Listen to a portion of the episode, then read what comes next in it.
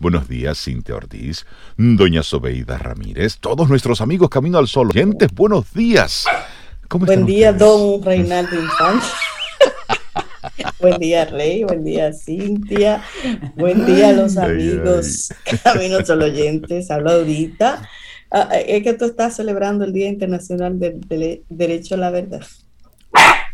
Óyeme, arranqué así temprano. No, no, para nada. Buen día, buen, día. ¿Cómo, Está? ¿Cómo están? Muy bien, ¿y ustedes, Rey Sobe? Escuchándolos tempranito ahí. Derecho, Día Internacional del Derecho a la Verdad. y vamos a ejercer. no, es un chiste, pero el día es serio, el día es serio. buen día, Lía. Buen día, Lía. Buen día, Buen día a los amigos Camino al Sol oyentes. que se integran, a los Camino al Sol oyentes, buenos días. A todos los que conectan con nosotros a través de caminoalsol.do Buenos días a los que conectan con nosotros a través, por supuesto, de estación 97.7 FM. Buenos días a la vida. Y bueno, contentísimos de poder establecer de nuevo este, este contacto. Y tempranito en la mañana te compartimos cuál es nuestra intención para contigo en estas próximas dos horas. Permite, permite a los demás comenzar de cero. Es decir, permítete comenzar desde, desde, cero y permítele a los demás también comenzar desde cero. A veces en la vida el decir borrón y cuenta nueva es bueno. Eso es bueno. Porque simplemente nos quedamos arrastrando un pasado. Y ese es el tema del día. Permítete comenzar desde cero. Y permítele a otro que también diga, ok, ok, recojo. Mira, lo que yo quiero decir es, entonces ya, arrancas. Una recogida de phone y uno. Y es importante eso de permitírselo al otro, porque a veces nada más es uno. Y está bien hacerlo yo, pero no se lo permito muy fácilmente al otro. Así que sí, me gusta que sea de ambos lados, desde mí y desde el otro. Así es. Es que la vida es eso, la vida es empezar, tropezar, pararte, limpiarte y seguir. Y en ese momento es donde tú necesitas esa oportunidad de empezar de cero. Imagínate todo el que cometa un error en un trabajo, que lo voten y no le den otro trabajo. O sea, aquí no habría nadie empleado, por ejemplo, o alguien en una relación de pareja, no habría nadie con relación de pareja. Eso es normal. Actitud Camino al Sol, que acompaña nuestro tema del día de hoy, que también es una sugerencia para ti. Dale, pero dale hasta que encuentres. Pero dale no tiene que ver con golpes. no, nada que ver con violencia. Que no, no, no, que vayas por ello, que intentes, que sigas, que busques, que persistas hasta que encuentres lo que andas buscando. Eso. O encuentres algo. Hasta que Aunque no lo andabas buscando. Hay cosas en la vida en la que en la que es permitido. Hay otras en la que no en la que simplemente hay que ir tachando, queda la marca de lo que pasó y luego tú sigues. Pero por ejemplo, hay, hay personas, yo me incluyo, que cuando yo tomo lápiz y papel, si el primer trazo no me queda bien para algo que yo vaya a escribir, yo paro y cojo otra hoja y comienzo. Eh, para mí el primer trazo es importante, me da como ese, ese feeling. Entonces, esos son como de las loqueras mías. Hay otras personas, sí, sí, sí, sí. Tenemos otras. Hay otras, por ejemplo, por eso es una manía que yo tengo. Si yo comienzo y el primer trazo, como que la caligrafía Palmer que me enseñaron en el Politécnico María de la Altagracia en Villa Duarte. Ay, sí, la profesora Ana Julia. Saludos, profe. Un abrazo. Si usted ve trazo, profe. Ay, si usted ve entonces, si, no me queda como chévere, pues arranco y suelto y vuelvo de nuevo. ¿Y como cuántas hojas tú más o menos mandas al zafacón? Así como anda el cerebro en el día. no es que tú sabes que no, yo alguna vez no, no, no, pero no muchas. Yo te imaginé ya tirando no, no, no. al basquetbol, al, no, no, no.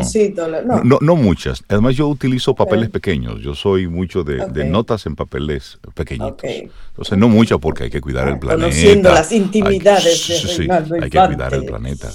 Ah. Sí, y cada quien tiene sus, sus mañas. Bueno, hablando de mañas, que nos compartan a través del 849-785-1110 nuestros amigos Camino a los Sol oyentes. ¿Qué cosa tú comienzas a hacer y cuando las cosas como que no, tú te detienes? Yo te digo una, esto es muy personal, señores, lo voy a confesar entre nosotros tres y Laurita. Una manía mía que, me he dado cuenta al arreglar la cama, para acostarme, por ejemplo. Ok.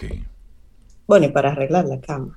Tú ves que las sábanas tienen como uno de los lados que tiene una franja.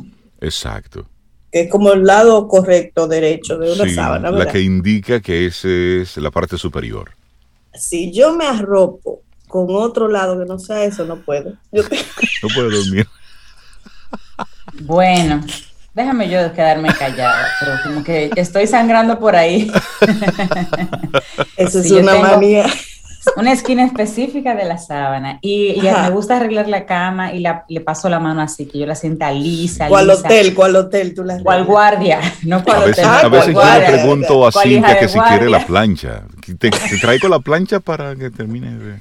Lisa, lisa, lisa, sí. Ok. Esa es tu manía, visita. Hija de guardia, no digo yo, aprendiste eso de tu padre. Saludos a don Andrés. Señores, tenemos tres manías como sí, raritas, sí. ¿oíste? No, no hay más. Somos raritos. No, esas son las que estamos diciendo que pueden ser publicadas. Recuerda, compártenos a través del 849-785-1110 qué cosas tú comienzas a hacer, te detienes, que son como una especie de manía, pero que está conectado con este, con el tema de hoy. Permitirte y permitir a los demás empezar desde cero. Por ahí anda nuestra productora Laura Sofía. dice que si hago galletas horneadas y no me salen bien, le doy otra vez. ¿Y qué pasa? O sea, que la hace de nuevo, supongo. Oh, sí, las hace de nuevo. Y yo quiero, ¿qué hace con la que no le quedaron bien? Bueno, Laurita. Tenemos que hablar. Bueno, ahí está Jack. Imagina que le va bien. Ah, ella las regala. Ella las regala, muy bien. Muy bien, muy bien. Muy bien, Ah, pero no salen tan mal entonces que puedes llegar a regalarlas. Así que se pero a lo mejor se las regala a personas que ella no conoce.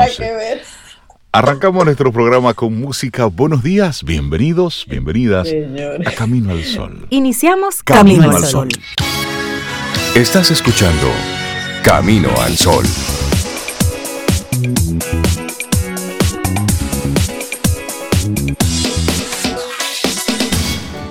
Laboratorio Patria Rivas presenta En Camino al Sol, la reflexión del día.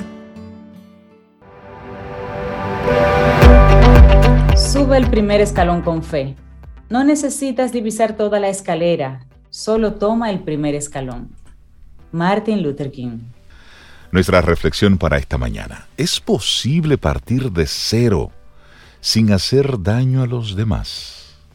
Zoe. Mm, bueno, miles de personas optan por cambiar cada año su vida, abandonar su casa o distanciarse de su familia. Otras dudan de si hacerlo o no, por sus responsabilidades, por el miedo a lo desconocido o al vacío existencial. ¿Y cuál es la motivación para desaparecer? ¿Cómo reconstruyen su vida estas personas sin partir del pasado? ¿Cuáles son esas consecuencias de ese abandono en las personas de su entorno? Hmm. Y aunque en principio la idea de dejarlo todo y partir de cero puede ser muy atractiva para algunas personas que viven situaciones límite, la realidad es que volver a construir una vida plena en condiciones totalmente nuevas es extremadamente difícil.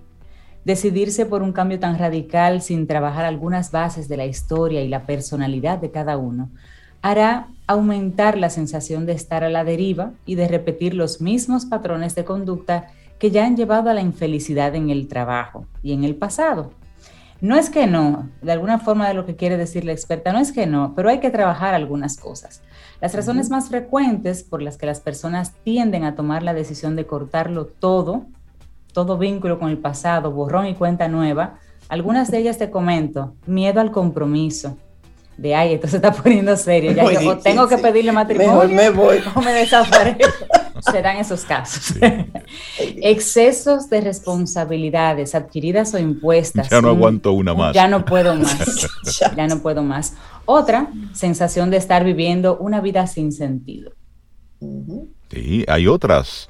Por ejemplo, no sentirse cómodos con ellos mismos, también a causa de un trauma, cuando tienes un evento traumático. Hay otro tema ahí, dificultades familiares. Otro muy duro, potente, las crisis económicas también. Eso frena. Mm, el reencontrarse con ellos mismos, ese es otro. Abandonar las relaciones afectivas, aquellas que son disfuncionales.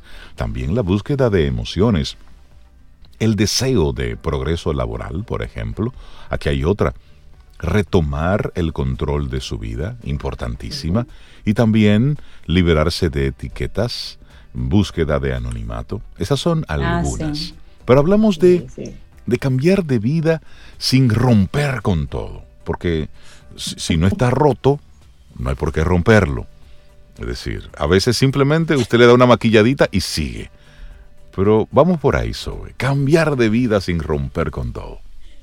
Bueno, esa es una opción con menor impacto, ¿eh? pero con mayores garantías de estabilidad, esa que tú mencionas, Rey, de cambiar sin romperlo todo. Numerosos individuos cuentan con el mismo anhelo de romper con todo, pero aún así no lo hacen y optan por un cambio menos drástico, pero no por ello menos profundo en ellos mismos y su entorno. Cuentan con las mismas motivaciones para hacer un cambio radical pero consideran que este no debe implicar dejar todo su ambiente laboral y familiar. También empiezan a explorar nuevas fuentes de motivación y de novedad en su entorno, intentando realizar distintas actividades, conocer personas nuevas y no frecuentar los mismos lugares de antes. En el terreno laboral, buscan un ascenso, cambio de sector donde trabajan o la posibilidad de una mayor movilidad geográfica.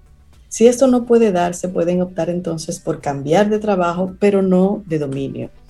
Y ante las dificultades emocionales, se puede optar por la ayuda de un profesional que ayude individualmente en terapia de pareja o en terapia familiar. Y si finalmente deciden romper una relación, mantener vínculos emocionales y de responsabilidad, pero rompiendo lazos de convivencia, es algo más equilibrado para ellos mismos y los demás. Claro, y es que también la manera de cambiar de vida influye en el entorno próximo, en lo que sigue.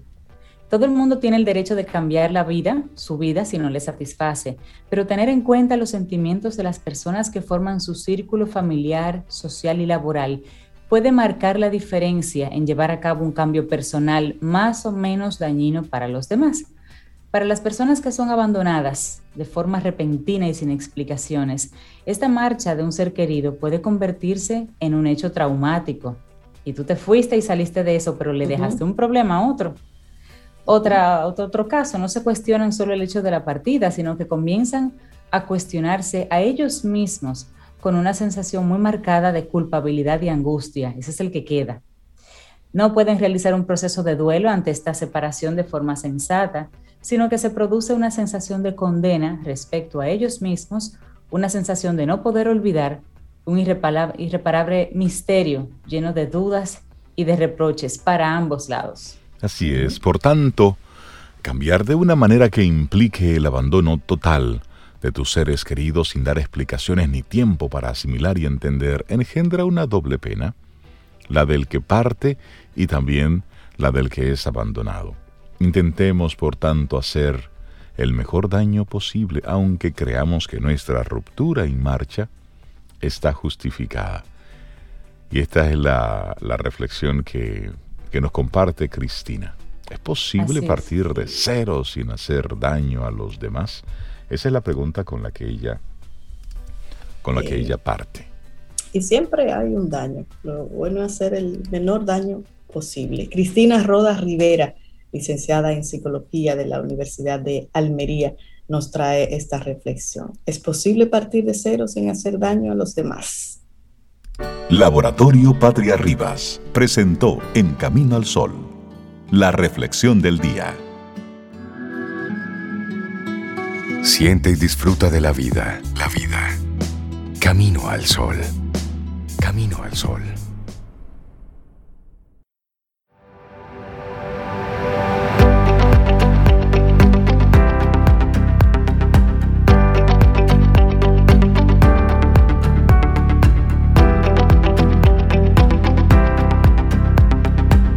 Seguimos aquí con nuestro tema del día de hoy, que es empezar desde cero. Y la siguiente frase es de Catherine Pulsifer, dice, empezar desde cero puede ser desafiante, pero también puede ser una oportunidad para hacer las cosas diferentes. Me gusta eso. Vamos avanzando en este, en este camino al sol, que te recuerdo el tema que estamos proponiendo desde temprano. Permítete y permítele a los demás empezar desde cero. Ese es el tema del día. Y la actitud que queremos que tú lleves esta, durante este día es dale hasta que encuentres. Y cuando decimos dale es con la buena vibra y la buena intención de intentarlo una y otra vez y de hacerlo y de buscarle la vuelta y de moverte y de incentivar hacia la actividad. A veces lo que tenemos que hacer es cerrar la boca y trabajar, darle, hacer, manifestarnos de esa manera, desde la acción. Y una, una mujer eh, espectacular que nos encanta recibir en nuestro programa es a Sharon Aikomano.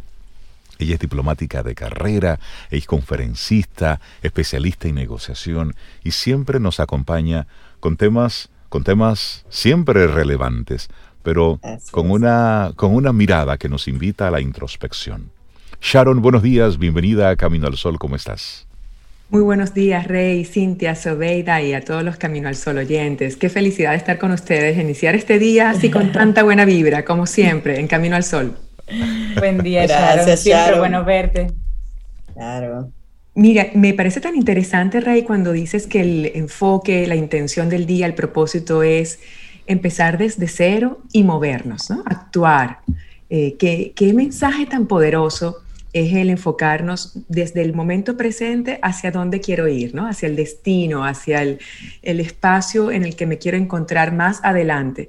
Y no enfocarnos tanto en el pasado, no enfocarnos tanto en quizás discusiones inútiles, no sanas, no productivas, sino más bien enfocarme en dónde estoy hoy y desde cero, como ustedes justamente dicen, enfocarnos en la acción para adelantar, para avanzar y no hablar tanto, sino actuar. Hay cosas en las que eso aplica, hay otras en las que hay que mirar hacia atrás. Pero es, es motivar un poquitito. La retroalimentación, buenísimo. Precisamente por ahí. Justamente, ese, es el tema de hoy, que, y por eso me parece interesantísimo cómo se conecta con, con el propósito y la intención que ustedes establecen hoy en el programa. Y fíjense, la palabra retroalimentación está compuesta por estas dos palabras, retro y alimentación. Retro tiene mucho que ver con el pasado, con atrás, correcto.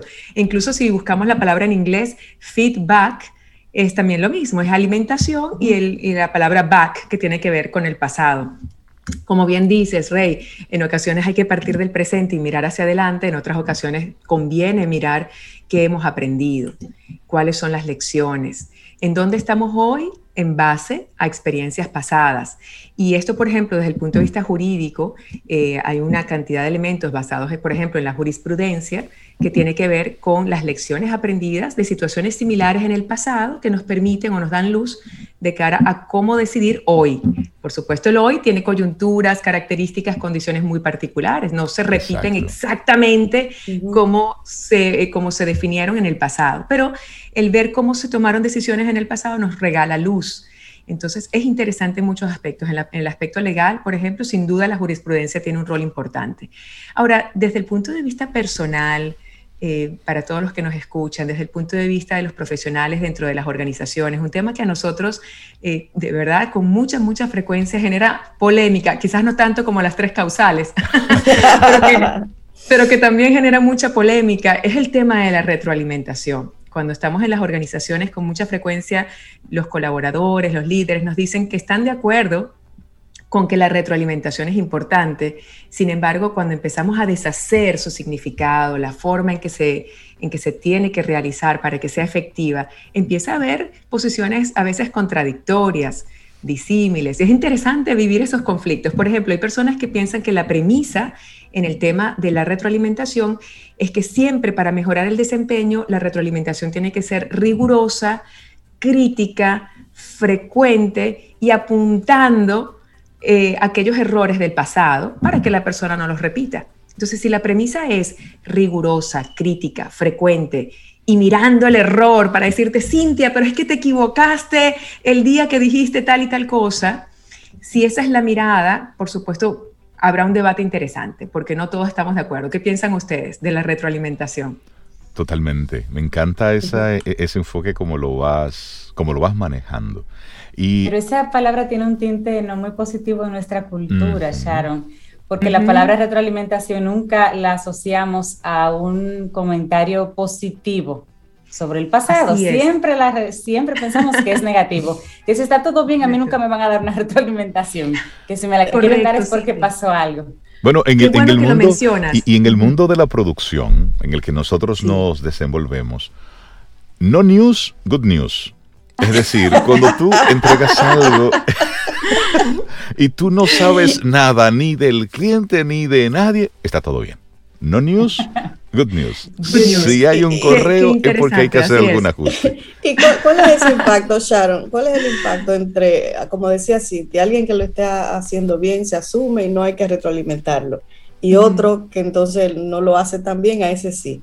Eso es lo que me encanta, esto es lo que me encanta de este tema, que, que, es tan fascinante y sobre todo porque tú observas cómo para cada uno de nosotros, y también según el ámbito en el que nos encontremos, por ejemplo, producción, en el área organizacional como líderes o incluso como padres, cuando retroalimentamos a nuestros hijos u otros padres, nos retroalimentan a, nosotros en condición de padres. Es decir, el concepto de retroalimentación sin duda atraviesa diferentes dimensiones y es muy polémico. Y fíjate, por ejemplo, Cintia, me encanta que hayas iniciado con, con ese comentario, con esa perspectiva, y es la mirada negativa de la retroalimentación.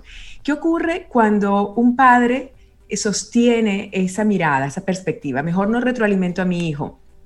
O como líder, no retroalimento porque tengo miedo de cómo lo va a percibir mi colaborador. Se va a poner a la defensiva, mm, se va a bloquear, entonces su desempeño al día de hoy probablemente no sea el mejor. Entonces, la perspectiva del que va a retroalimentar, si está influida por el miedo, por la creencia de que el impacto va a ser negativo porque piensa que puede estar asociada a una ofensa, inclusive, sin duda que no va a tener éxito. Entonces, por supuesto, la premisa de que tiene que ser rigurosa, crítica, frecuente y apuntando a la herida del pasado, al error del pasado, no nos lleva a ninguna parte. Entonces, eh, hay muchas cosas que deshacer aquí. La primera es que para que la retroalimentación, y de hecho a mí me gusta llamarla diferente, en, programas y en documentos de, de, la Universidad de Harvard, están empezando a utilizar un nombre nuevo en inglés y es feed forward, no feedback, sino feed, forward. Es bien interesante. Ah, claro, en español, ¿cómo tú dirías, no? Es alimentar hacia el futuro. Avanzar.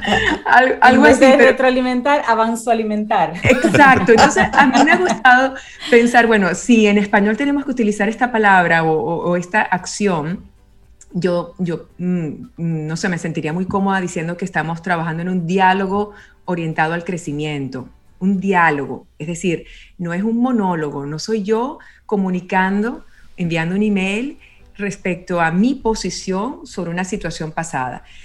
Más bien me gusta conversar y, pensar que esto es un diálogo, ¿no? En el que yo propongo mi punto de vista, observo en mi condición de líder, por ejemplo, o de padre, lo que a mi parecer está ocurriendo de forma positiva o negativa. Positiva sería un reforzamiento positivo y de cara a aprendizajes, bueno, cuáles son las lecciones del pasado. Pero tomar en cuenta algo. Primero, yo no tengo una verdad absoluta. En consecuencia, las retroalimentaciones cuando son en una sola dirección ya están destinadas al fracaso, porque eh, tiene que existir el diálogo. Entonces, en sí la palabra retroalimentación no nos ayuda. Yo creo que diálogo constructivo, diálogo de crecimiento, o en inglés, feed forward, es decir, hacia adelante, quizás nos ayuda un poco a entenderlo. ¿Por qué? Porque cuando lo definimos, quizás la, forma más sencilla de quedarnos con el concepto de retroalimentación es que se trata de analizar una información sobre un comportamiento pasado, algo que, que ocurrió o que está ocurriendo, pero de cara a cómo yo espero que sea ese comportamiento en el futuro. Es decir, cómo quiero que este análisis influya en una acción futura.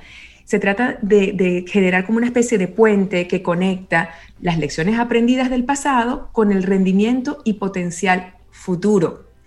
Cuando yo me enfoco en el futuro, y no tanto en, y me, parece además maravillosa esa ilustración de cuando uno coloca su dedo en la herida y le dice, mm. pero es que te equivocaste. y entonces apunta y genera culpa y que se genere dolor, porque si le duele y se genera culpa, entonces va a cambiar, esa mirada es equivocada. Esa mirada es definitivamente equivocada. A ninguno de nosotros nos gusta equivocarnos adrede. Es decir, no lo hacemos mal a propósito. A todos nos gusta ser reconocidos, ser respetados, ser admirados, que la gente nos aprecie y nos quiera. Es decir, que muy difícilmente una persona, eh, así de forma intencional, quiere hacer las cosas mal.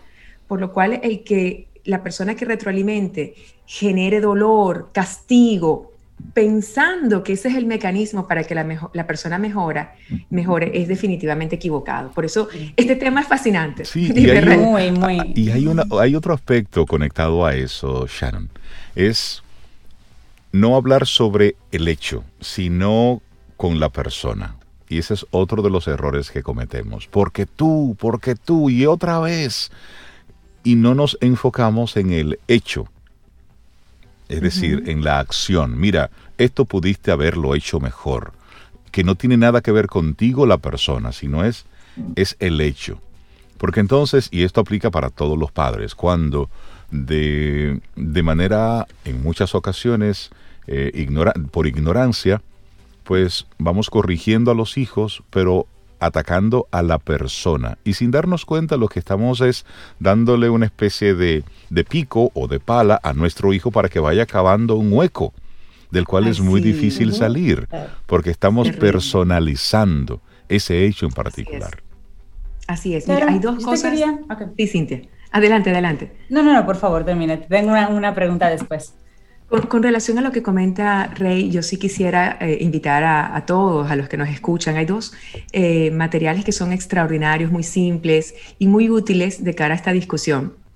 Una es Seis sombreros para pensar de Eduardo de mm. Bono. Es fantástico, es muy buenísimo práctico.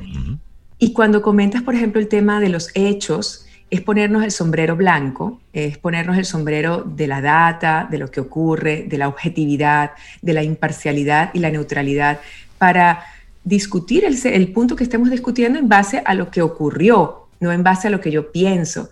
Posterior a la discusión de los hechos con el sombrero blanco, colocarme el sombrero rojo, que tiene que ver con los aspectos emocionales, que sin duda van a estar presentes, no los podemos olvidar, pero van en segundo plano. Es decir, primero yo puedo comentar, bueno, Sobeida, habíamos convenido llegar a las 7 y 30 y llegaste a las 8, y eso retrasa al grupo. Es decir, hay un hecho puntual, hay 30 minutos de retraso. Ahora, después yo coloco el sombrero rojo y digo, y eso a mí me genera desconfianza, Sobeida, porque no estoy segura si puedo confiar en ti que la próxima vez vas a llegar temprano. Ese segundo elemento del sombrero rojo es el que por lo general utilizamos de primero. Es que no confío en ti, tú siempre llegas tarde. Entonces también, ¿qué ocurre? Que estoy haciendo lo segundo que dices, Rey, personalizando. Y ahí hay otra invitación, que es el efecto Pigmalión y todo el tema también de los, de los cuatro acuerdos. No tenemos que personalizar porque una cosa es la conducta y otra cosa es la persona. Sobeida no es impuntual. Resulta que esa mañana en particular llegó tuvo tarde. y llegó tarde. Entonces, Sobeida, no me gustó ese comportamiento ayer en la mañana, eh, me, me siento incómoda, pero yo sé que tú eres una persona responsable, puntual, que está consciente del impacto en el resto del grupo.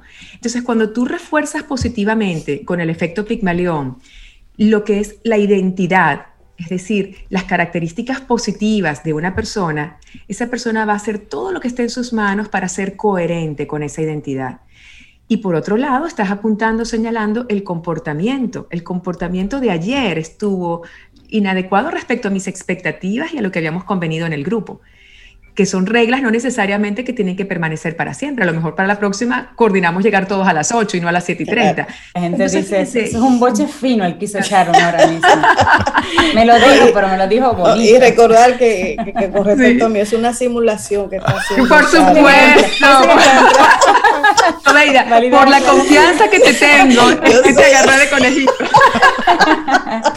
Así es, pero tú eres súper puntual en términos de, los equipos de trabajo, cuando una persona, por ejemplo, alguien nos está escuchando en el día de hoy con esta conversación y dice, mira, tú sabes que yo nunca doy feedback. Yo siempre llamo a la oficina cuando tengo que decir algo y el resto del grupo dice que te llamaron a la oficina. hay problema. Entonces, si la persona, esa persona se identifica y dice, mira, yo lo quiero hacer diferente, quiero crear un sistema de feedback, ¿cuál sería como ese primer elemento a tomar en cuenta y a comunicarle al grupo? De miren, a partir de ahora los días tal, vamos a hacer una reunión, yo voy a tener un encuentro personal con cada uno de ustedes, como para no asustarlos, como para que sepan que, que, va a haber un cambio y que el cambio no necesariamente va a ser para llamarlos a la oficina siempre para hablarles de un problema. O sea, como, como, como, se preavisa, se, sería lo bueno, una buena práctica preavisarlos que hay un cambio.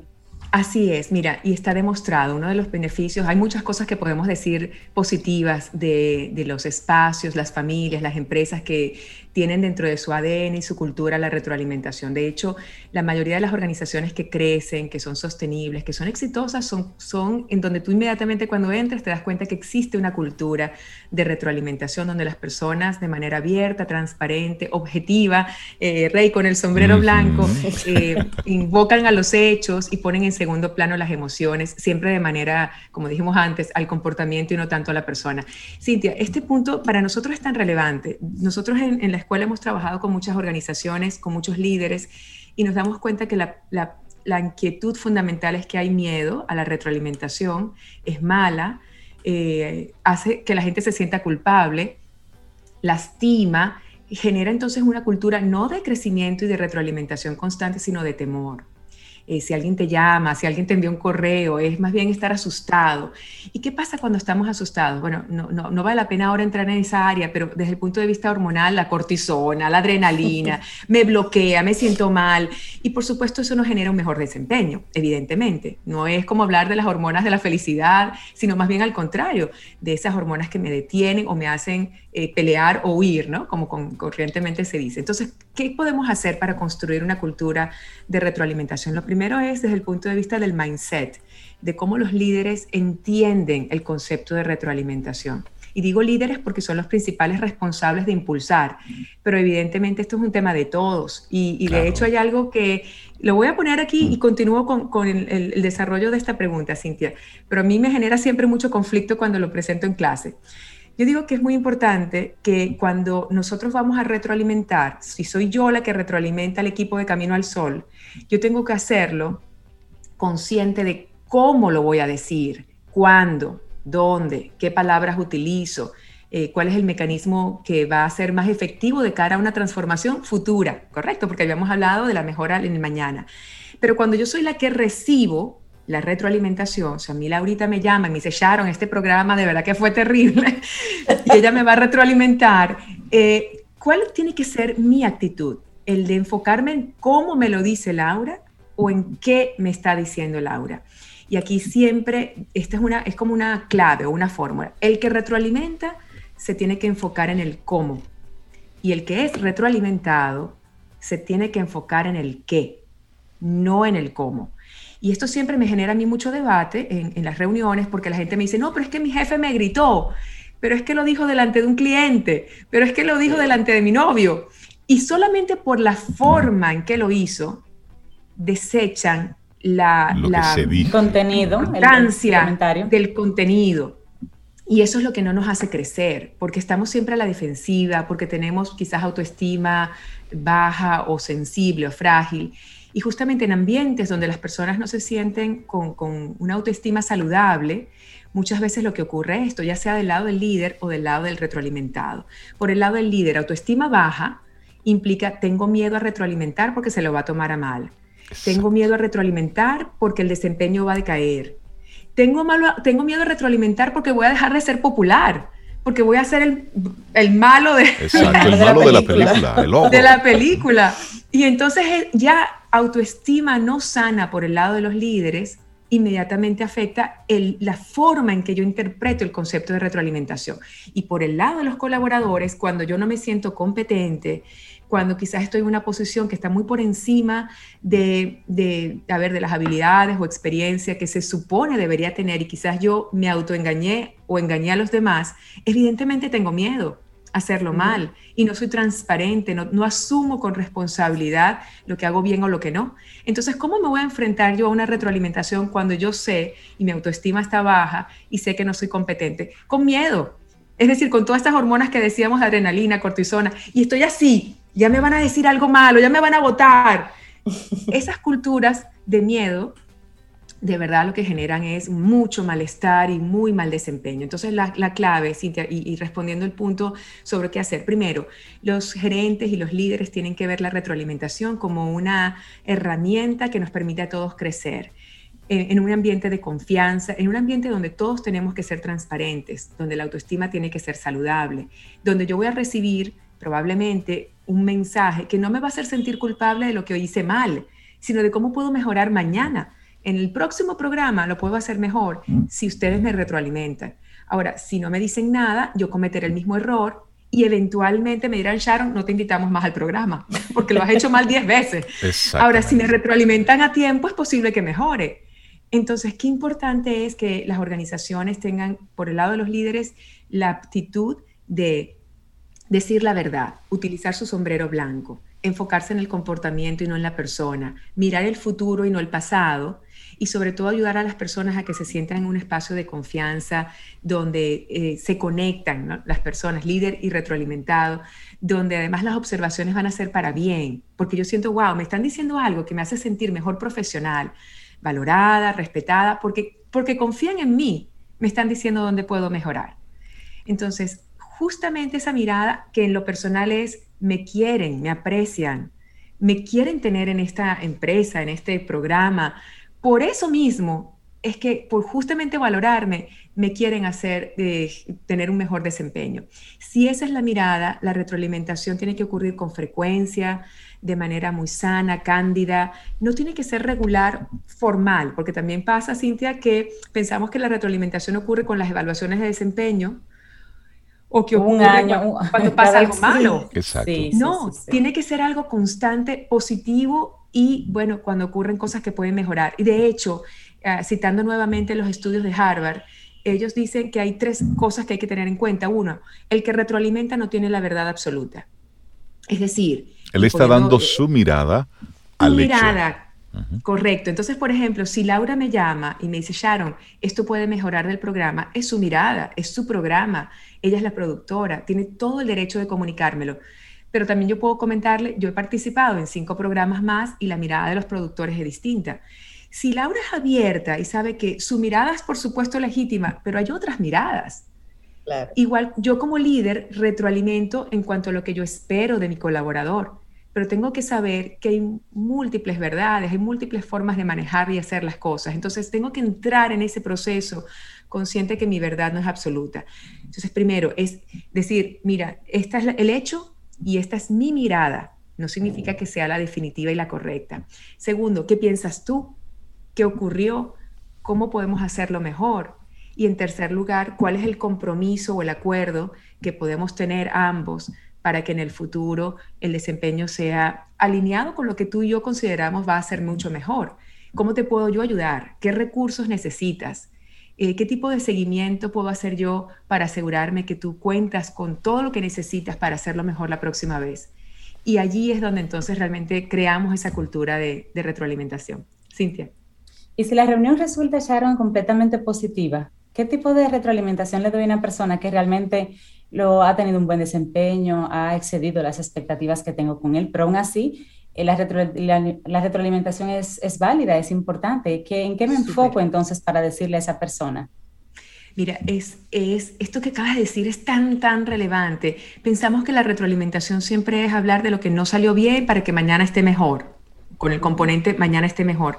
Pero realmente lo que ayuda a las organizaciones a crecer es el reforzamiento positivo, más que la retro alimentación es el reforzamiento repetitivo, constante de elementos de la identidad que tú quieres que se sostengan en el tiempo. Cuando yo digo que Sobeida es una persona confiable, responsable, auténtica, genuina, ¿qué estoy haciendo? Estoy con el efecto Pigmalión enfocándome en comportamientos que yo quiero que se repitan en el futuro. La mayoría de nosotros queremos ser coherentes con lo que creemos que somos y con lo que los demás creen que somos.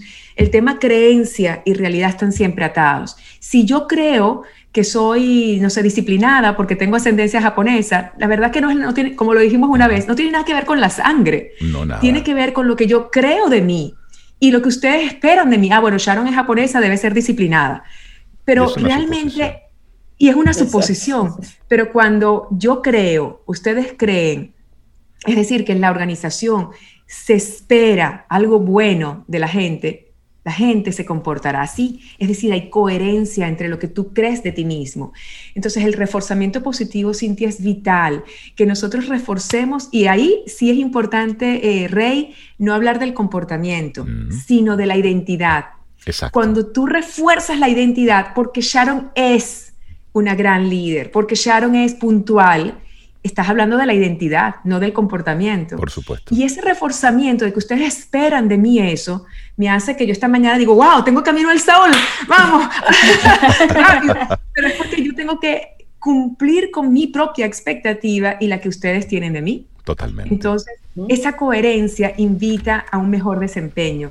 Entonces, por eso, Cintia, eh, qué importante es que los líderes nos enfoquemos de manera repetida, constante, frecuente en celebrar los comportamientos y los elementos de personalidad, de identidad de nuestros colaboradores y compañeros de la manera más generosa posible. Todos los días celebrar las cosas buenas de la gente y con eso se va a crear una cultura positiva, transparente, apuntando a la mejora continua. Buenísimo. Sharon muchísimas gracias por compartirnos este tema, la retroalimentación. Gracias a ustedes. Y muy feliz día y muchas culturas de retroalimentación positiva o de diálogo de crecimiento. Así es, muchísimas gracias. Un gran abrazo.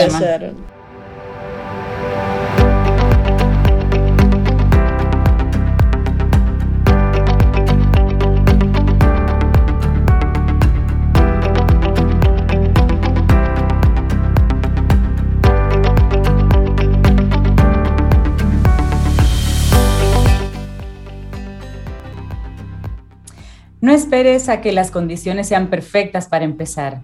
Empezar hace que de por sí las condiciones sean perfectas. Una frase de Alan Cohen. ¿Y a quién le vamos a dar los buenos días y la bienvenida, Sobeida Ramírez? Bueno, hoy tenemos aquí de esas personas que siempre uno espera con muchísimo gusto. Caril Taveras. Taveras. Caril, bienvenida, buenos días. Bueno, yo tengo que decir que realmente me encanta ese logo de Intec Fest. ¿Te gusta? Ando yo siempre ando mirando mis marcas y mis cosas y yo la verdad que me encantó. Felicito a mi amiga de marketing y todo su equipo que aquí trabajazo y el concepto me encanta. Está buenísimo. Innovando y capturando un segmento completamente nuevo. Me parece Así es, sí, sí, sí, sí. Carita Vera es experta en estrategia comercial, por eso su opinión sobre esa marca es muy importante. Con ella vamos a conversar en el día de hoy de tendencias de consumo y consumidores 2021, recordándote que ella viene de Ideox, ideox.net. Muchísimas gracias por la bienvenida. Miren, yo les decía antes de entrar al aire o de salir al aire, porque no sé bien cómo es, entramos. Ya no sabemos si estamos entrando o saliendo. Digamos que, que, las dos cosas, porque tú entras aquí y sales al aire. O sea, las dos son válidas, tranquilas. Pues bueno, déjenme decirle que hablábamos a los que nos sintonizan, nosotros cuatro, pues hablábamos de un poco de lo que íbamos a hablar en el día de hoy. Les decía, wow, es que ya los expertos hablan de que el mundo post pandemia es en el 2024. Realmente me va a agarrar loca si me están hablando del 2024. Yo necesito que me suelten ya, suéltenme.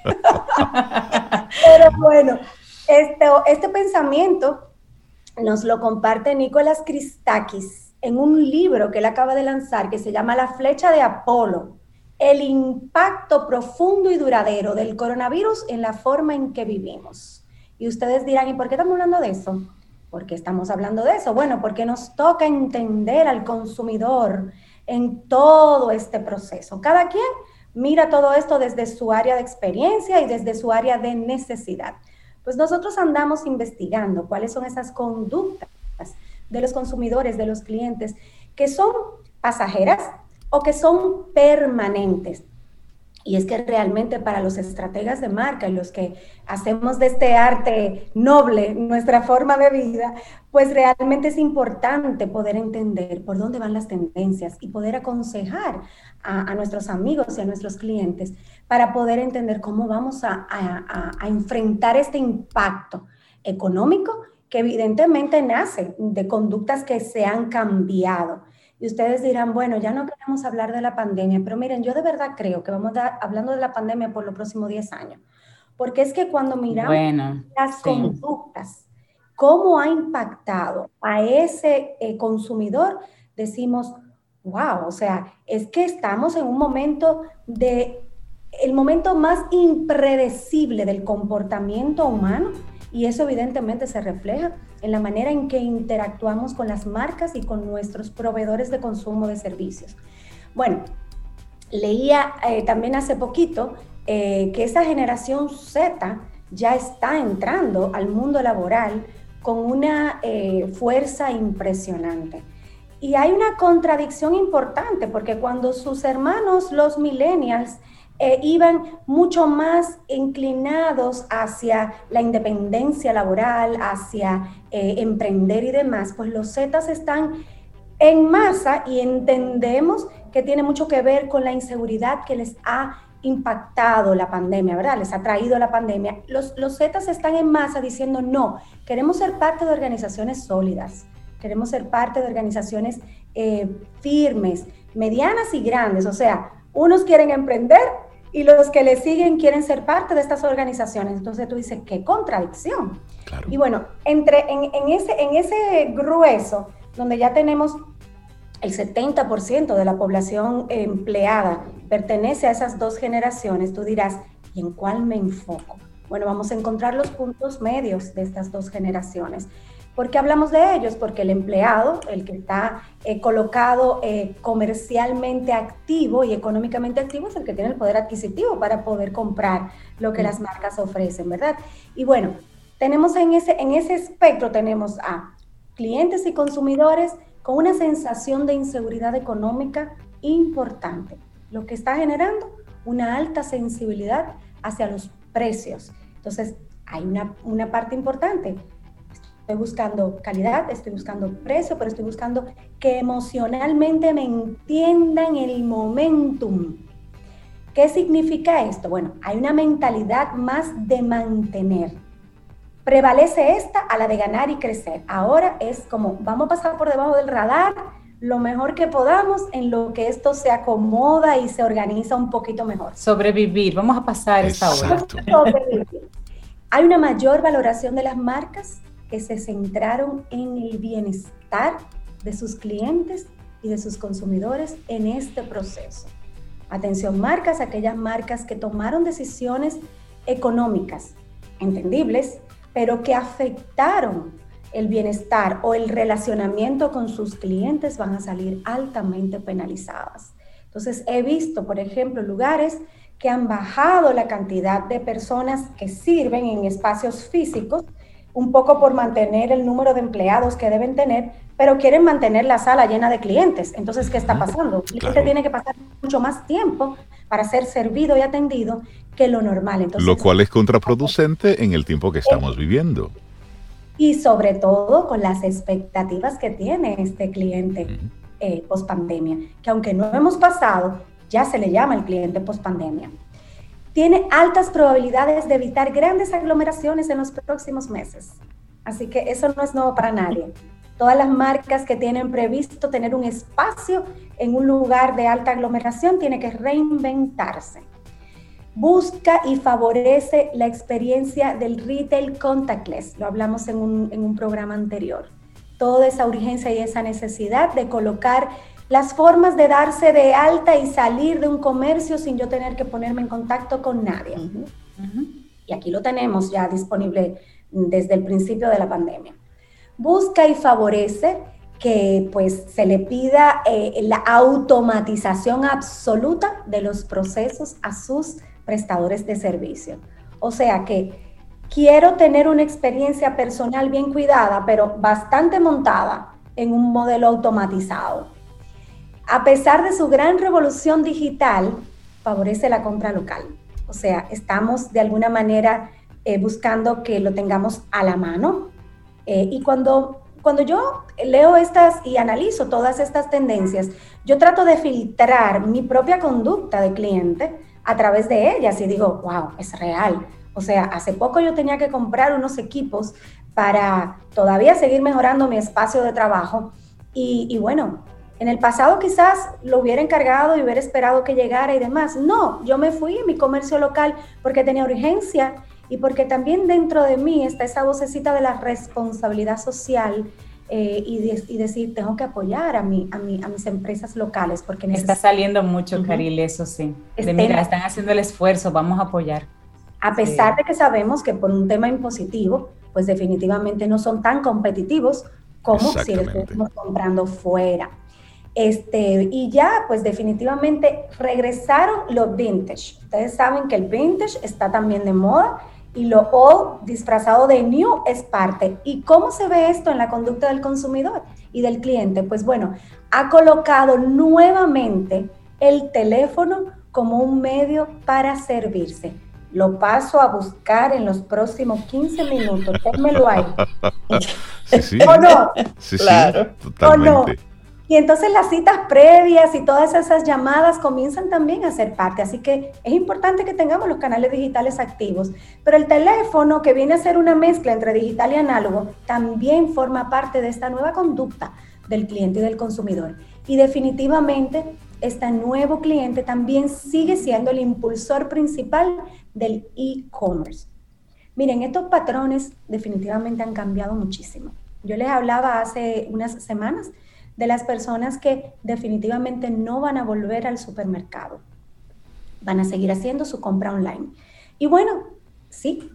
Eso, que yo soy una de esas personas que no vuelve ah, al supermercado. Quiero decirte que pertenece al 78% de los ah. encuestados a nivel mundial. Bueno, pues sí. Que ya dice que nunca más va a volver al supermercado. Entonces, atención este, cadenas de supermercado, porque ahora se pueden reinventar todavía mucho mejor y sus espacios físicos pueden ser un espacio para ir a tomar café al 12% restante. y, menos, y menos ahora que me dicen llave del amigo de la platanera. Menos ahora que tengo hasta su WhatsApp y le digo, mira, tráeme ah, piña, tráeme pipiota. sí, sí, sí. Ese, ese, en el programa en la mañana que te dice. Mire, la realidad es que este consumidor post pandemia le podemos decir que tiene tres grandes características. Es un ahorrador fuera de serie. Así que las marcas de alta gama tendrán su, su nicho, siempre lo tendrán, pero es un consumidor con una, una conciencia de compra muy particular. Es un consumidor muchísimo más consciente. Las compras por impulso tienen también que encontrar una nueva manera de atraer pues a ese, ese por ciento de la cartera que siempre dejábamos para esos espacios de impulso. Y sobre todo, es un consumidor anarquista. Anarquista. anarquista. Yo creo que eso amerita un programa en sí mismo. Esa palabra es pesada.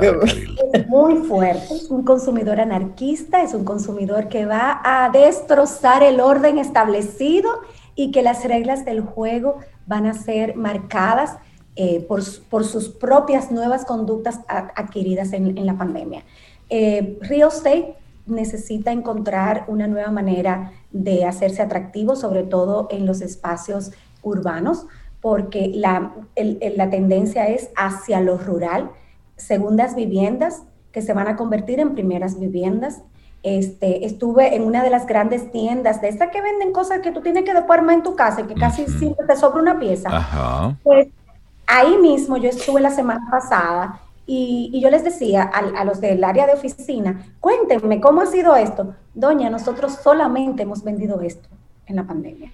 O sea, la gente preparando sus espacios físicos para tener oficinas teletrabajo. Empresas que ya han migrado eh, una parte de su organización con acuerdos, a pesar de que todavía la legislación no está completamente lista, pero se va a legislar hacia el teletrabajo. Sí, eso así ya va todo. Claro. Pero ya, ya hay, empresas que están firmando acuerdos con sus empleados de teletrabajar y, la, y, el teletrabajo implica que tú vengas a la semana quizás dos días presenciales y otros tres días eh, pues desde casa. ¿Qué significa esto? Reinaldo, Sobeida y Cintia, que podemos ser parte de una misma organización. Sobeida usa mi espacio, el espacio colectivo, el lunes, tú lo usas el martes, tú lo usas el miércoles y yo lo uso el jueves y el viernes no estamos ninguno en la oficina. Significa esto que los espacios se van a reducir porque ya no, no tenemos que estar todos al mismo tiempo. Entonces, si comenzamos a mirarlo por cada uno de los sectores, decimos, bueno, salud ha sido un sector ganador en medio de la pandemia, evidentemente. Este, real estate ha tenido que buscar la manera de reinventarse y evidentemente, pues todo el tema de, de, segundas viviendas ha sido de alto impacto económico positivo para ellos.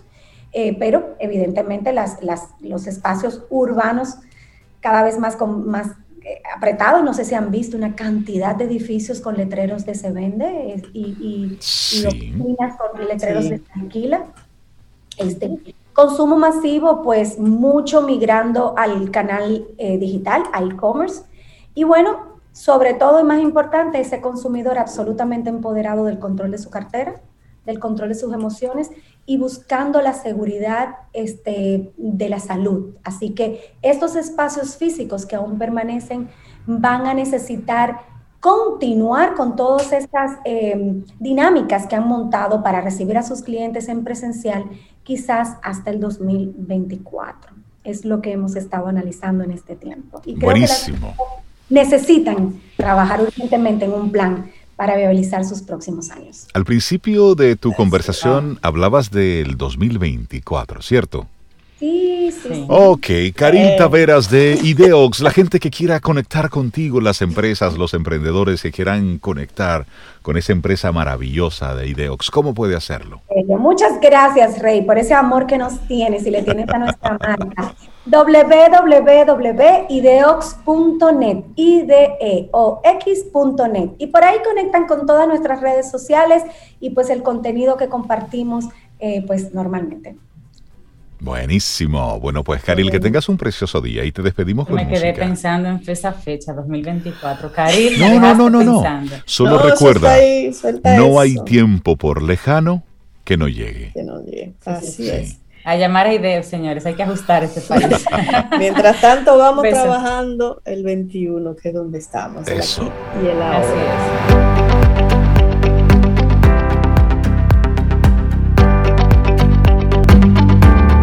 Tu vida siempre, siempre. Remueve las piedras, siembra arbustos de rosas y haz dulces. Comienza de nuevo.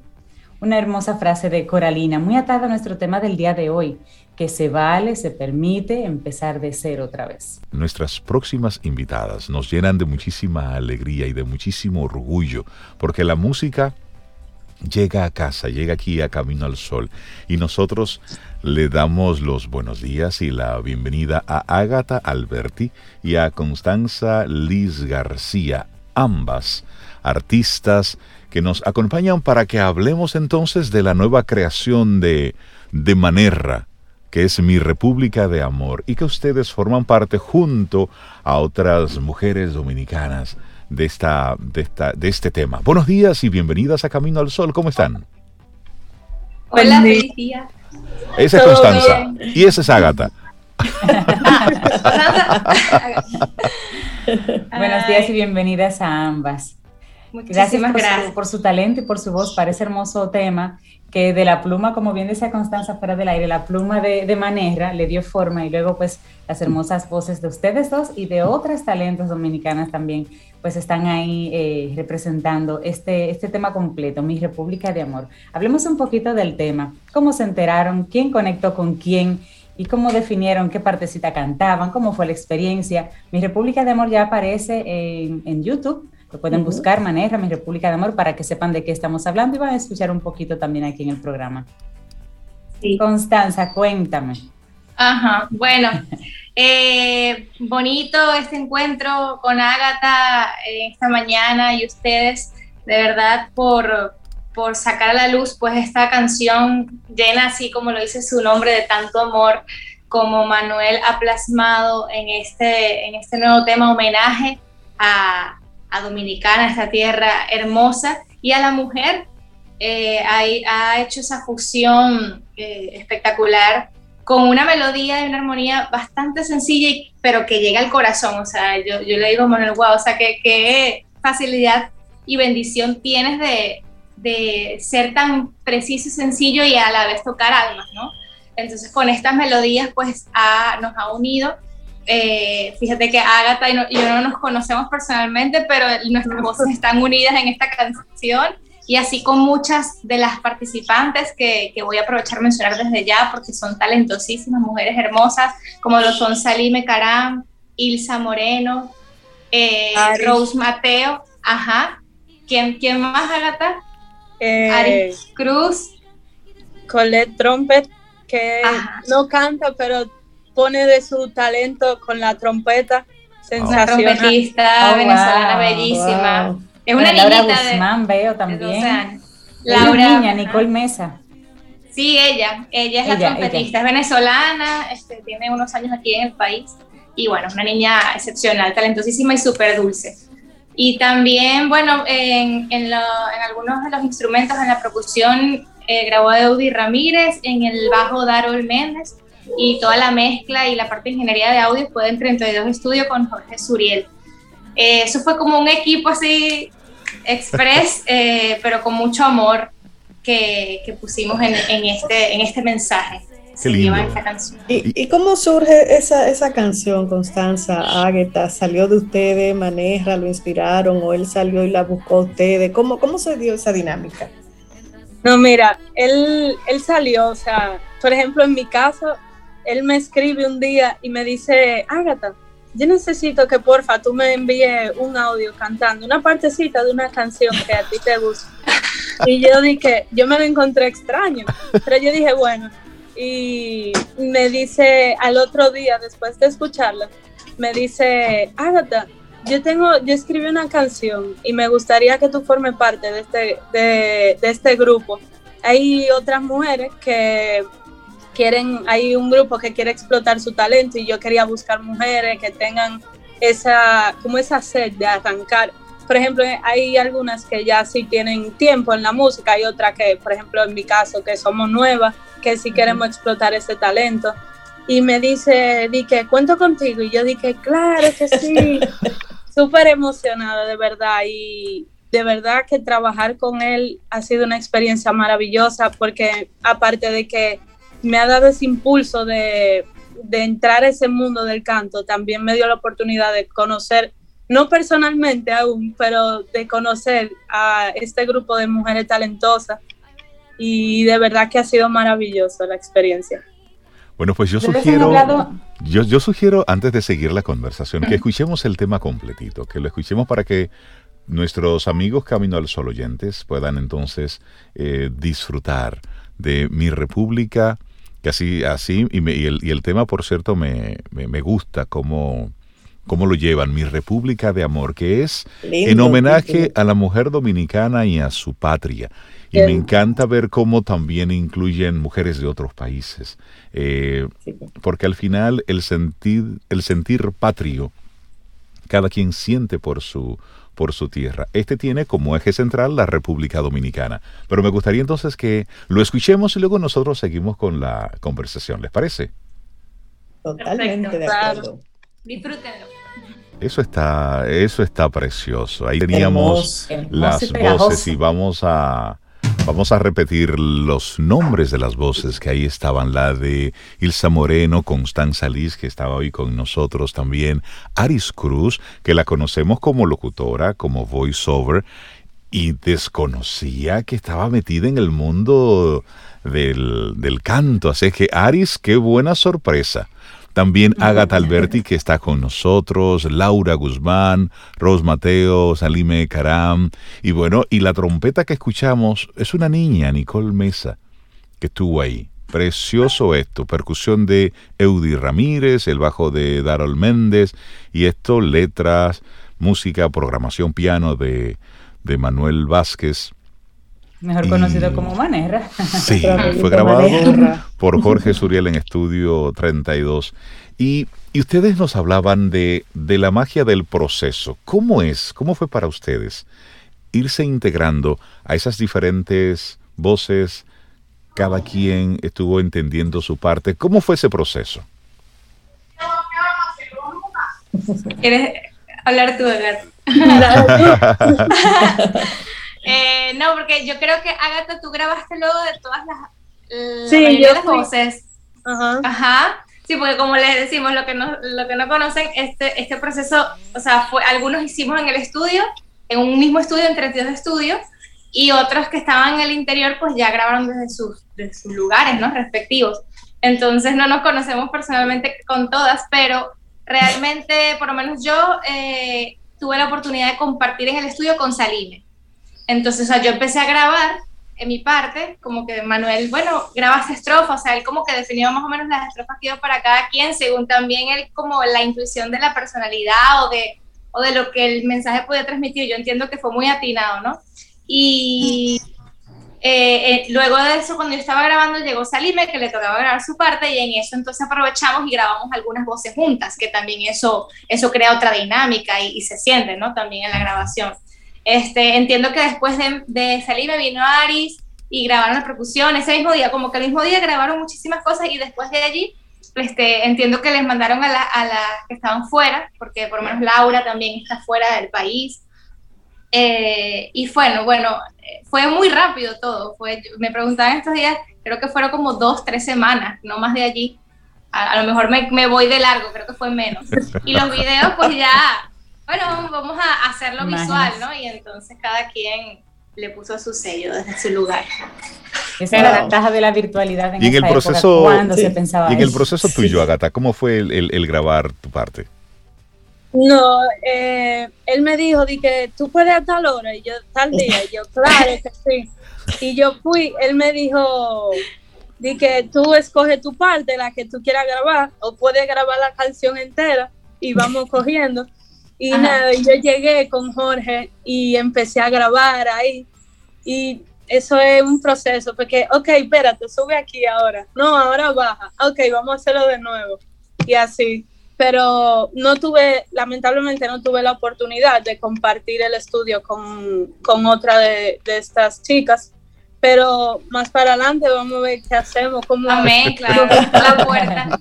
Esta es la puerta de muchas cosas. Entendemos que tanto juntas como también de, apoyo, ¿no? Entre, entre las carreras individuales de cada una.